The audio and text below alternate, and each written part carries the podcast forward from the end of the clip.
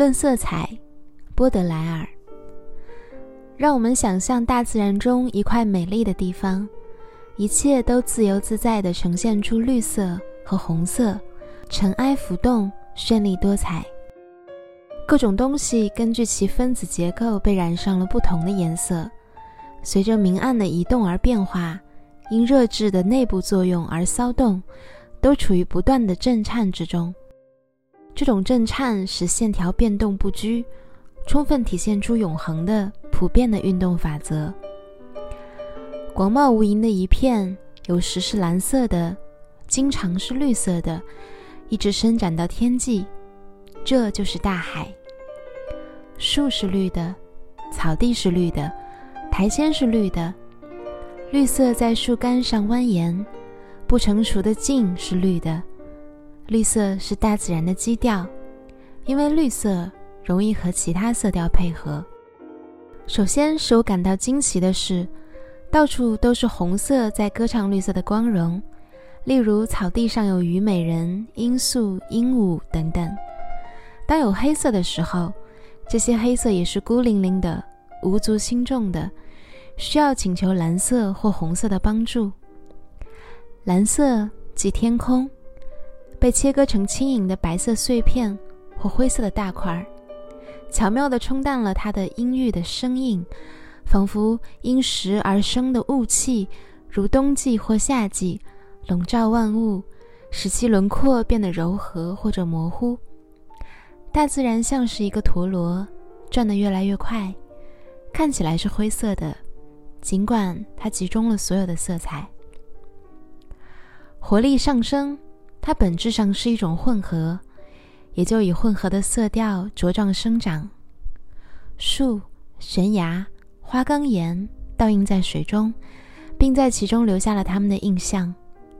一切透明的东西都能抓住。或近或远的过往的光与色，随着太阳的移动，色调发生明暗、浓淡的变化。但是，他们永远尊重他们的天然的同情和仇恨，继续通过相互的让步而生活在和谐之中。阴影缓缓移动，驱赶着色调，或使之消失；而光亮也在移动，又使之。再度冥想，这些色调互相反射出来，他们的印象，通过涂上透明的外来的素质来改变原有的素质，同时也就无垠地增加了它们赋予旋律性的结合，并使这些结合变得容易。当大火炉降入水中之时，红色的号声从四面八方响起，一种血红色的和谐。出现在天际，而绿色被染得通红，绚烂无比。然而很快，巨大的蓝色的阴影有节奏地追逐着那一片仿佛是光亮之遥远而微弱的回声的橙色和粉红色的色调。这一阙白昼的宏伟的交响乐，它是昨日的交响乐的永恒的变奏。这种旋律的更替。其变化永远来自于无限。这一曲繁复的颂歌，就叫做色彩。在色彩中有和声、旋律和对位。如果要在一个规模不大的东西上详尽地考察细节的话，例如一个有多种血质、消瘦、皮肤很细腻的女人的手，人们将会看到，在纵横其上的大血管的绿色。和结合处的鲜红色调之间有一种完美的和声。粉红色的手指在具有某种灰色和褐色色调的第一节手指节上显得非常突出。至于手掌，生命纹更具粉红色和红葡萄酒色，彼此间被一些穿越其间的绿色和红色的血管分开。用放大镜对同一件东西进行研究。将会在任何一块无论多么小的地方上提供一种灰色、蓝色、褐色、绿色、橙色和因些许的黄色而变暖的白色诸色调的完美的和声。这种和声在阴影的配合下，就产生了色彩家的突出部分。它在本质上是有别于素描家的那种突出部分的。后者的困难降而为差不多是临摹一个石膏像，因此，色彩就是两种色调的协调。全部理论存在于暖调和冷调的对立之中，而暖调和冷调的确定并不是绝对的，它的存在只是相对的。放大镜，这是色彩家的眼睛。我不想由此得出结论。一个色彩家应该细致地研究在一个很有限的空间中混合在一起的色调，因为如果承认每个分子都具有一种特殊的色调，那么物质就应该是无限可分的。况且，艺术不过是细节对整体的抽象和牺牲，因此重要的是首先关心主体部分。但是可能的话，我打算证明的是。合乎逻辑的叠合在一起的色调，无论多么繁多，都会在支配它们的规律的作用下自然的融合。其原因在于化学的亲和力，因此自然在安排色调方面是不可能搞错的。对他来说，形式和色彩是合而为一的。真正的色彩家也是不可能搞错的，他可以为所欲为。因为他生来就知道色调的系列、各种色调的力量、混合的结果以及对位的全部技巧，因此他可以调和二十种不同的红色。这是千真万确的。假使一个反对色彩协调的有产者，敢于以一种荒谬的方式和不协调的色彩重新给他的庄园上色的话，那一种浓厚透明的气氛和韦罗内塞的内行的眼睛，也能使一切恢复原状，并在一块画布上画出令人满意的协调的整体。这种整体肯定是传统的，但合乎逻辑。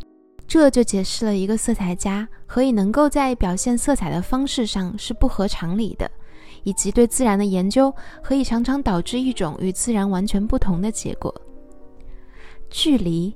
在色彩理论中所起的作用是如此之大，以至于一个风景画家若把树叶按照他之所见着色，他将得到一种错误的色调，因为观者与画之间的距离远远小于观者与自然之间的距离。假象经常是必要的，甚至为了达到逼真也是如此。旋律是色彩或者一般色彩中的单位。旋律需要有结尾，这是一个整体，各种效果都是为了达到总的效果，这样旋律就给人留下了深刻的回忆。我们大部分年轻的色彩家都缺乏旋律。要知道一幅画是否有旋律感，有一个正确的方式，那就是站在相当远的地方看它，既不管主题，也不管线条。如果它有旋律，它就已经有了一种意义。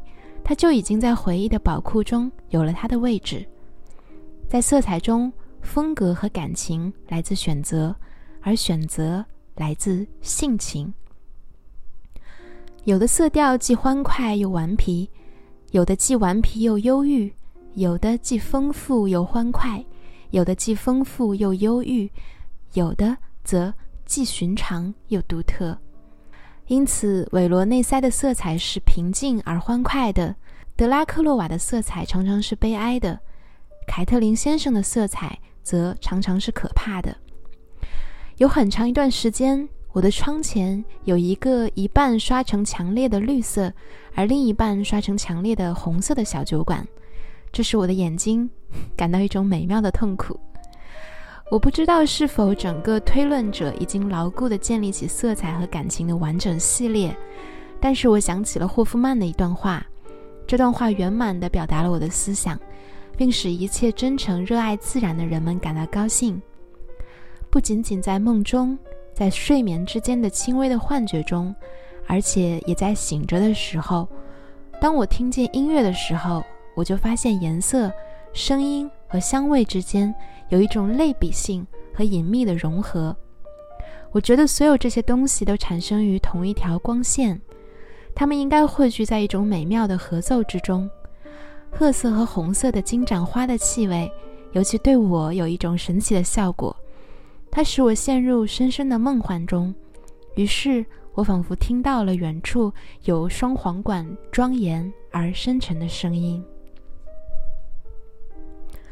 人们常常问一个人能否同时是大色彩家和大素描家，也能也不能，因为有不同类型的素描。一个纯粹的素描家的素质，首先表现在于精细，这种精细是排斥笔触的，不过也是有一些巧妙的笔触的。但是以色彩来表现自然为己任的色彩家，在取消巧妙的笔触时，常常要比寻求一种更朴素无华的素描时损失更多。色彩肯定不排斥卓越的素描，例如韦罗内塞的素描，它是从全局和主体的部分来着眼进行的。不过那仍然是细节的外形，小件东西的轮廓、笔触总是要吃掉线条。对距离的喜爱和对运动着的题材的选择，需要运用飘动的隐没的线条。专门的素描家根据一种相反然而却类似的方式行事，他们全神贯注地在最隐秘的波动中跟随和捕捉线条，没有时间观察距离和光线及它们的效果，甚至对此视而不见，以免损害他们那一派的原则。因此。一个人可以同时是色彩家和素描家，不过这只是从某种意义上来说的。一个素描家可以在主体上是一位色彩家，同样，一位色彩家可以在线条总体的完整逻辑上是一个素描家。但是，这些素质中的一种总是要吃掉另一种的细节。色彩家像自然一样画素描。所画的形象自然而然的由色块之间的和谐的斗争来界限。纯粹的素描家是哲学家和提炼精华的术士，色彩家则是史诗诗人。